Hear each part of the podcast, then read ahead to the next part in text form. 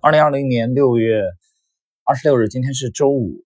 呃，今天我们一起来这个学习一篇啊，刚刚这个，也就是在短短的这个几天之前啊，六月二十一号，呃，在这个高里价值投资研究院的啊，它有一个在线的公开课，两位现在中国投资界炙手可热的大咖啊，他们的对话。这两位是谁呢？我一讲大家就知道了啊，一位是。高瓴资本的创始人啊兼 CEO 张磊啊，这个我们之前有专辑的这个介绍。他呢现在目前是高瓴价值投资研究院的理事长。另外一位呢就是高毅资产董事长，也就是创始人邱国禄啊，他是也任这个高高瓴价值投资研究院的院长啊。这两位投资大咖的这个对话啊，其实很有特点啊。这篇我我看完了以后，我觉得应该跟大家这个呃分享一下。嗯，非常精彩。在这里呢，我们也感谢这个高瓴价值投资院，嗯，和这个高毅资产。我们来看这个这两篇大咖啊，这两位大咖今天呃这个在二十一号对话的这个内容。那么他们谈话的这个主题啊，对话的主题是什么？是谈一个投资人的自我修养。那么作为高瓴价值投资研究院的理事长啊，张磊认为，在投资人的修养中，第一点。啊，最重要的就是 intellectual honesty，能不能诚实的面对自己，诚实的、真诚的去衡量自己，是作为投资人的第一个考验。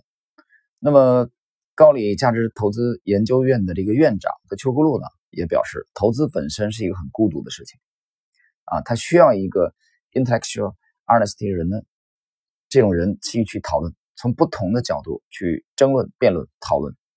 帮助每个人都能够得到提高，核心在于不要固执己见。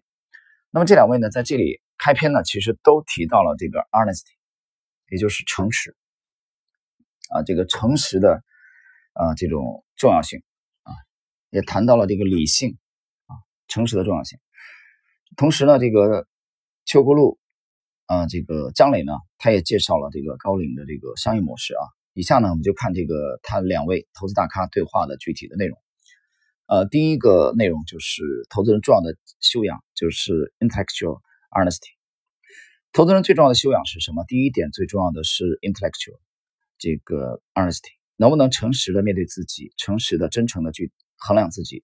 当你总怕错过了这一班车，总怕错过这一个人的时候，你实际上就用诚实打了一个折扣啊，做了一个折扣啊。我这里这个停顿啊，点评一下。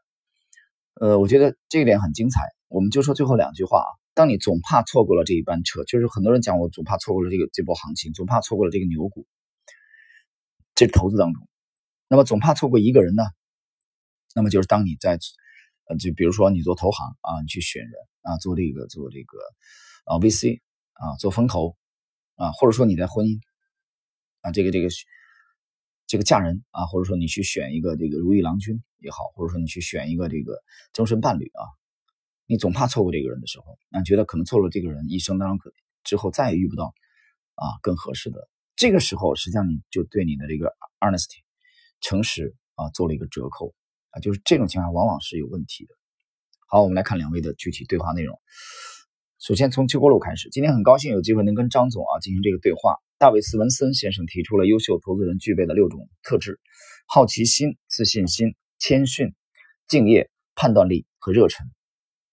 啊，这个热忱其实就是热情啊，张总，在您漫长的投资生涯中，您觉得一个优秀投资人最重要的特质是什么？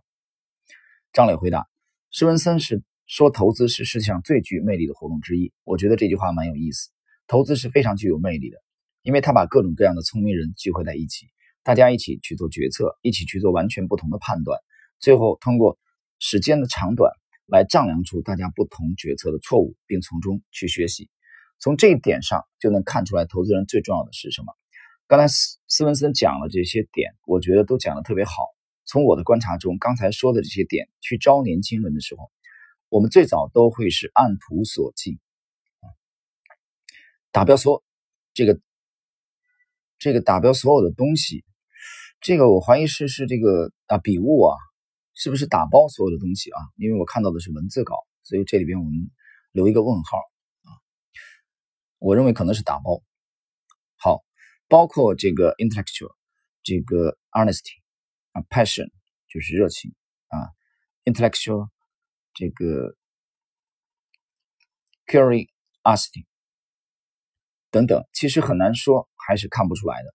为什么呢？因为有的人整个简历非常的光鲜，每一样永远都是第一名，不管做什么都做的最好，但是不一定适合做投资这个行业。他说他非常想做这个投资，他为什么非常想做投资呢？他有很多很多很好的理由，但归根结底，实际上是因为他认为最聪明的人在他们的班里边都去做投资了，所以他也做投资，因为他比其他聪明的人学习还要好一点，更聪明一点。我觉得这个就是错误的理解了投资这个行业。刚才邱总问投资人最重要的修养是什么？我觉得第一点最重要的啊，就是这个 intellectual honesty，能不能诚实的面对自己啊，诚实的、真诚的去衡量自己。当你总怕了错过了这一班车，总怕错过这个人的时候，你就实际上是用诚实做了一个折扣。那我们能不能诚实的面对自己，是作为投资人的第一个考验。这个不单是对这些年轻的学生，对于职业生涯已经非常成功的人，这个考验更巨大。如果你每天的同事都说邱总太厉害了，张总太厉害了，我们就洋洋得意、沾沾自喜，下面就离失败不远。所有的人都给你说你是真正的掌握了真理，那我们就离失败不远。好，我们这里停顿啊，点评一下。呃，张磊这个点评呢，我觉得其实脑子很清楚吧啊，因为投资这个行业它其实每天都有挑战，我觉得每一秒、每分钟都有挑战，那同样也是每天、每分钟啊、每年都会有遗憾的。因为作为一个个体，你无论是张磊也好，无论是邱国禄也好，无论是冯柳也好，无论是邓小峰也好，无论是杰西·利弗莫尔也好啊，沃伦·巴菲特也好，塞斯·卡拉曼也好，啊，查理·芒格也好，啊，或者说伯纳德·巴鲁克也好，啊，或者说啊，这个邓普顿也好，邓普顿爵士也好，或者说这个乔治·索罗斯也好，啊，或者是威廉·江恩也好，那哪怕你再伟大、再优秀，你作为一个个体，你都会有局限性。对吧？这第一，第二呢？我们从周期的角度，从盛衰的角度啊，你都你的整个一生投资生涯都会有起落的，都会有起伏的。你不能永不可能永远你的状态都永远保持在百分之一百。所以这个时候，我觉得这个自省啊，所以他讲的第一点，这个 honesty 就是诚实，诚实，不要自欺欺人，就意识到，首先能意识到我们每个人都有局限性，哪怕你再出色、再优秀。啊，天秀，你还是会有局限性，所以永远要保持警醒。这个行业你永远都要保持警醒，你来不得半点的这个飘飘然。如果你飘飘然了，哪怕你现在已经很成功，那么你离下一个失败就已经不远了。啊，所以这里张磊的这个回答邱国禄的第一个问题啊，我觉得谈的还谈的这个还是非常的坦诚啊。好，我们接着来看，投资首先要看能不能诚真诚的、诚实的面对自己，面对自己的失败。有人跟我说，我只是对 LP 对我的投资人，我还是要吹吹牛，讲一讲，要不然大家都不投资我。如果这个讲了一百遍以后，结果真的你自己信了，那就麻烦了。还是要相对的保持诚实的面对自己，诚实的面对所有的人，可以把生活变得更简单。邱总，我也问你一个问题，你见到过很多聪明的投资人，我想问你的问题是，你觉得聪明投资人最容易犯的错误是什么？这里我们提问一下啊，因为呃，这个停顿一下。因为张磊回答了邱国禄的第一个问题啊，最重要的这个，呃，投资人最重要的第一项品质是什么？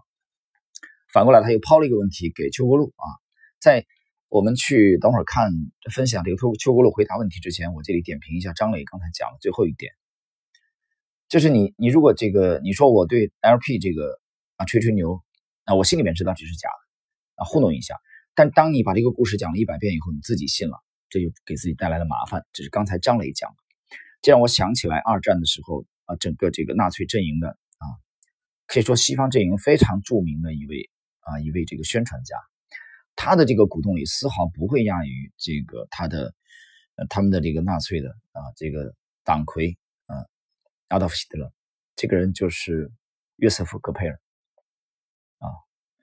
那么约瑟夫戈培尔在整个二战期间，他的煽动力。我想丝毫不亚于阿道夫·希特勒啊，他的元首，还有就是，呃，英国这个阵营的温斯顿·丘吉尔、约瑟夫·戈培尔的这个煽动力啊，他的文章啊，都是啊非常非常的，呃，这个突出的。但是呢，他口中啊，他的文章当中很多是谎言他讲过，谎言重复一百遍就变成了真理。谎言重复一百遍，真的可以变成真理吗？谎言重复的再多，还是谎言。只不过这个谎言在重复的过程中，会让一些无脑的啊，被洗脑洗白的人真的相信了。这第一点。第二点，谎言重复一百遍之后，讲这个谎言的人自己把自己也给绕进去了，自己也相信它是真的了啊。所以你就光着屁股走在街上，一丝不挂，小童儿都能看到。但是没有人敢指出来而已。好了，我们接着来看邱国楼的回答。我觉得聪明的投资人很容易犯的错误就是过度的自信，高估了自己的聪明啊。第二，就是有时候他会低估市场的傻。他知道市场啊这个 market 的傻，但没想到市场会这么傻。他明知道这个东西值一百亿，他觉得市场再傻，顶多搞成两百亿、三百亿，结果市场就搞到五百亿、八百亿。他经常会低估了市场犯傻的这种时间。跟维度，我们见过很多的成功人、成功投资人，独立思考的能力特别强，而他在独立思考的时候又容易陷入一根筋，有时候又会低估了市场跟他想的不一样的时间可以持续很久。张磊，邱总，这那这是不是你建立高毅的初衷？因为高毅的每个基金经理都是最聪明的人，最聪明的人聚合在一起就能够互相弥补，看到大家看不到的盲点，也能够互相给拆拆台，或者说互相提提醒，是不是这个原因？啊，这个我们知道，这个邱国禄啊，一四年广撒英雄帖去创立这个高毅，后来他的旗下聚集了这个孙庆瑞啊，这个邓小峰，包括啊风头正劲的啊最近的这个冯柳等等出色的啊这个这个投资人，这几位投资大咖，他们成为高毅的这个呃董事总经理吧。我们看邱国禄的回答，这是我们初衷很大的一部分。因为投资本身是一个很孤独的事情，有时候我们形成了一个见解看法，你自己总觉得特别真理，特别有道理。但就像张总你说的，我们不可能拥有真理，我们只能无限接近它。啊，这个话讲的很好。我记得之前在刚加入这个行业的时候，我读到过，呃，一位这个好像是投资人的这个描述吧啊，这个原话我记不得了，这个人的名字我也忘了，但是我记得大概内容，他讲的就是其实就像一个。呃，这个这个函数的曲线一样啊，不就是无限的接近啊？但是你你很难去完全达到它啊。那这个其实就是我们啊一生的对对这个投资的这个真理的这个这个追逐的过程。我觉得这个其实很传神。好，我们继续。那这个时候你就需要一个也是非常啊 intellectual honesty 的人。这个时候你就跟他一起讨论同一件事情，从不同的角度去争论、去辩论、去讨论。真理总是愈辩愈明的，智识，这个智慧的智啊，见识的识，是一种你在辩论中所有参与的每一方都受益的一种奇妙的东西。所以，我们一直想把高毅做成一个投资人的俱乐部，能够互相的切磋，这是一个初衷。张磊说，斯文斯，这个斯文森谈到一个点非常有意思，他说是你得有信心，你自信的原因是，是你不管是买和卖，你在赌别人是错的，同时你又要很谦逊。因为有时候别人是对的，这是个平衡的问题。我想问你怎么看这个问题？什么时候知道自己是对的，别人是错的？什么时候知道自己是错的，别人是对的？投资人怎么去培养？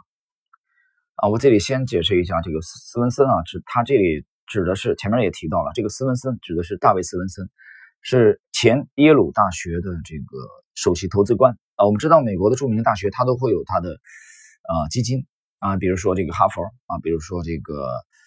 呃，像这个我们讲的耶鲁这些名校啊，都会有基金会啊，都会有基金。这些基金呢，实际上都会聘请专业的这个资管人士来管理。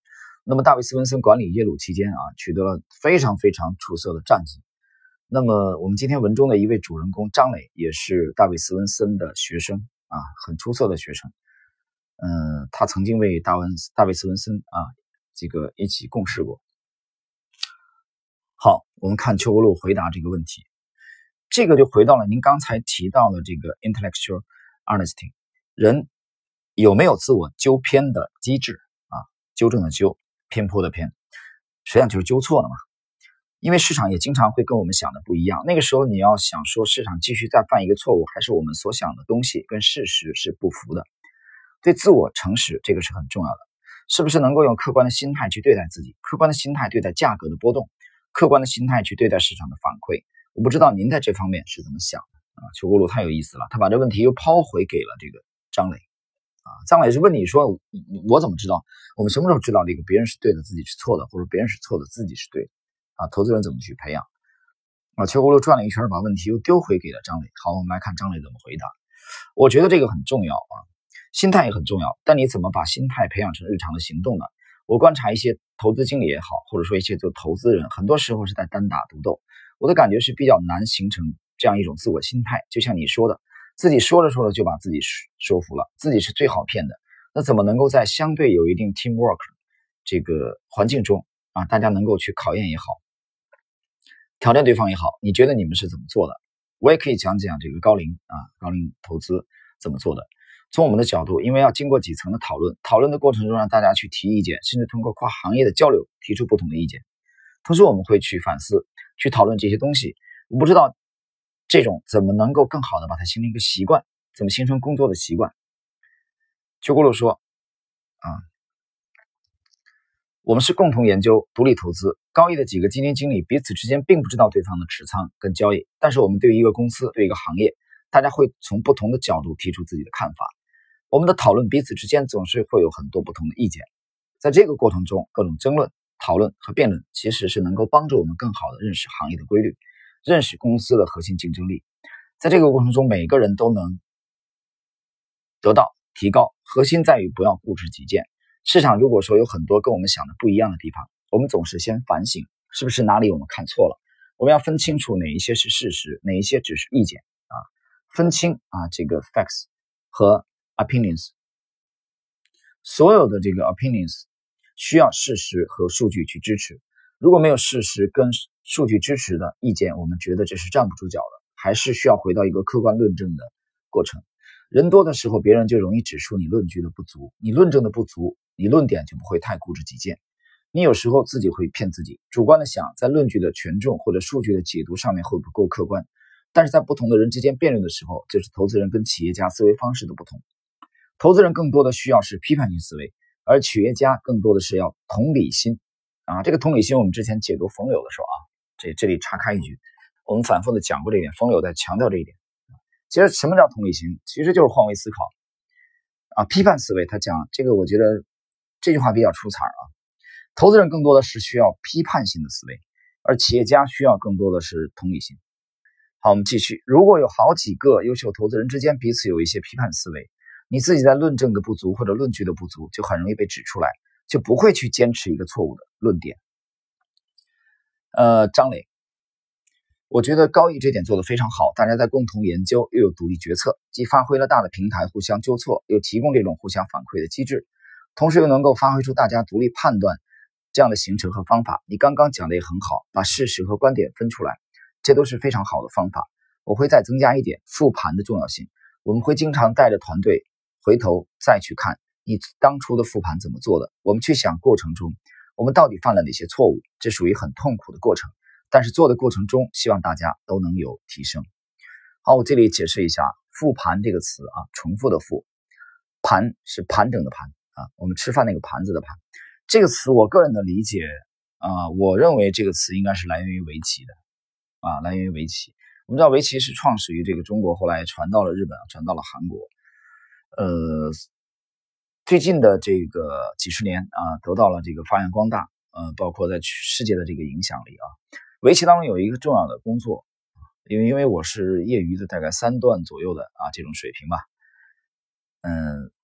所以我可能有一点点的发言权啊，非常初级的意见，就是复盘这个词，就是我们把这一盘围棋下完了之后，或者说之前几年下的，如果你有记录的话，我们把之前的这个棋还原啊，一手一手的复原，在这个过程中，我们去检讨当时那个局面下，我们有有没有更优秀的选择啊，更好的选择啊，有没有这个呃更好的这个选择，或者说减少错误的啊这种方法，通过这个复盘来提升对棋艺的这种提升。